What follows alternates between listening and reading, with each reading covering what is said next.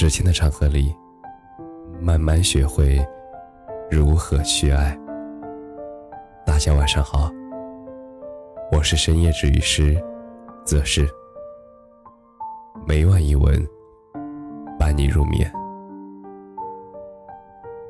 真的会有人爱你好多年。今天的文章来自小茶夜读。周末的晚上。我窝在沙发里，看了日剧新版的《东京爱情故事》。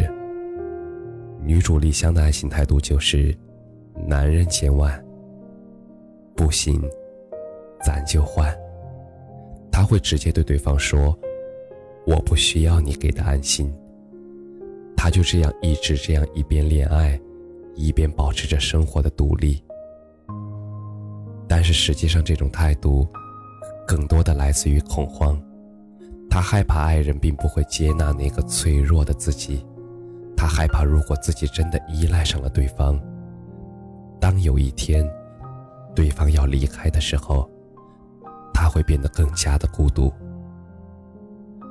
所以他为自己筑起了一个与世隔绝的小世界，他只恋爱，不依赖。而这样封闭的态度，直接导致了他们的分手。其实他真实的心声是：真正的我，一定不是他所想的那种人。我早就知道我的爱情会逼迫他，那还不如让自己能够尽量久一点的留在他的心里。总是遗憾，却再也无法重来。而看完以后，我会想起一个词儿，叫做“单身式恋爱”。那种看似洒脱的状态，其实细想来，其实挺无奈的。如果爱与被爱都可以双向奔赴，谁愿意连在一起的人都不敢全心信赖呢？但越是故作逞强和独立。越是只会把爱的人越推越远，让自己越来越远离了爱与被爱。如果可以，我还是希望我们都能始终有去爱和相信爱的勇气，始终愿意期待，并且相信，真的会有人爱你好多年。不为别人，为的是自己。韩剧《浪漫的体质》中，恩静的男友因为突发重病住了医院，原本平静美满的生活就这样被打破了。医院下了病危通知书，恩静也一直陪在男友的身边。而那段日子，很多时候，他都是没有意识的。直到某天，虚弱的连话都说不出来的他，叫醒了恩静。他眼神平和，恩静明白，他在告别。恩静轻轻地跳上床榻，依偎在他身边，而男友。就在那一晚离开了恩静。恩静回到家，像往常一样。但是有一天，弟弟回家的时候，发现他在浴室里割腕自杀了。索性捡回了一条命，但是恩静无法接受男友离世的事实。她构建了一个男友还存在的世界，她活在自己的幻想里。他对着空气自言自语。没有办法，几位好朋友以各种理由搬进了恩静的家，就只是陪着他。他们小心翼翼的，什么都不提起。而日子过得很快，转眼两年就过去了。虽然恩静还是会时不时的隔空跟男友的灵魂对话。但是朋友们一直热热闹闹的在身边，也终于还是让他慢慢恢复了正常的状态。而有一天，他从房间里走出，对坐在沙发上的朋友们说：“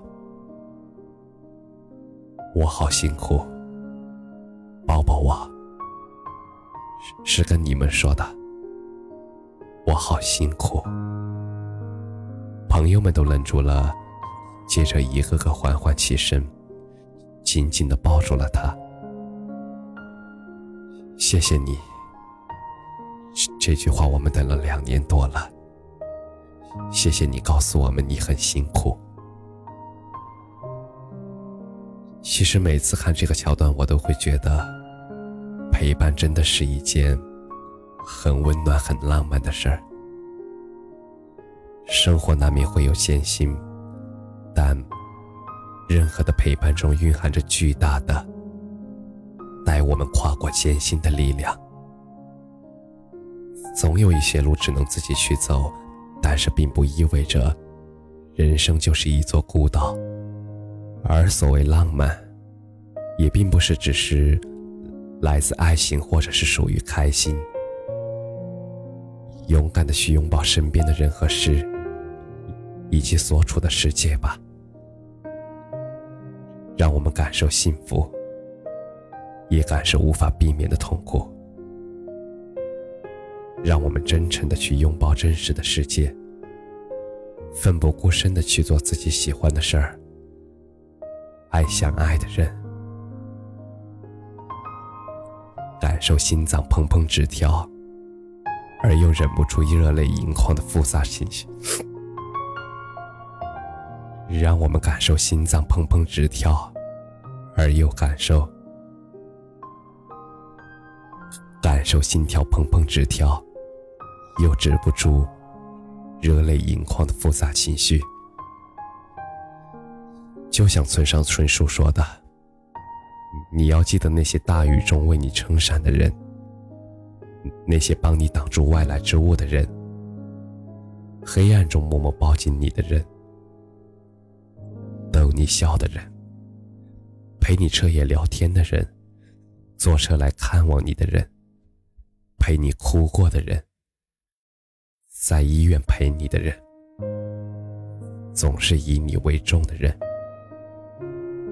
是这些人组成了你生命中一点一滴的温暖，是这些温暖，使你成为善良的人。活着，去感受，去经历，去陪伴，去爱。去被爱，都是很浪漫的事儿。日本导演石之玉曾经收到过一位老师寄来的信，信中夹着一段诗，是这样写的：“所谓生命，仅靠自身是无法被完整创造出来的。生命自有缺陷，需要他人来填满。”其实人都有弱点，有软肋，有缺憾，有期许，还有很多美好，往往都发生在相互的关系中。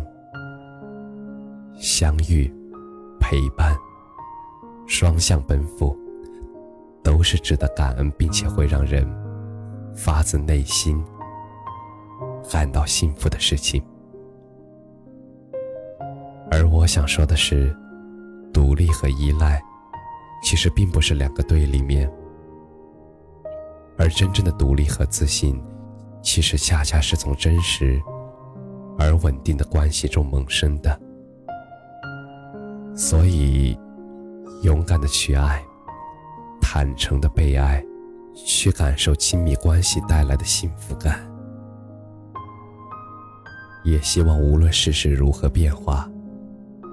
都会至少有那样一个人的存在，让你想到的时候，就会觉得安心和踏实，让你觉得生活值得。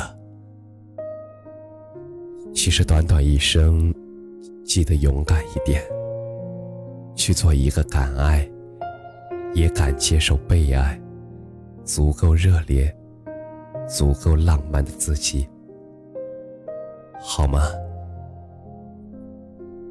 感谢你的收听，晚安。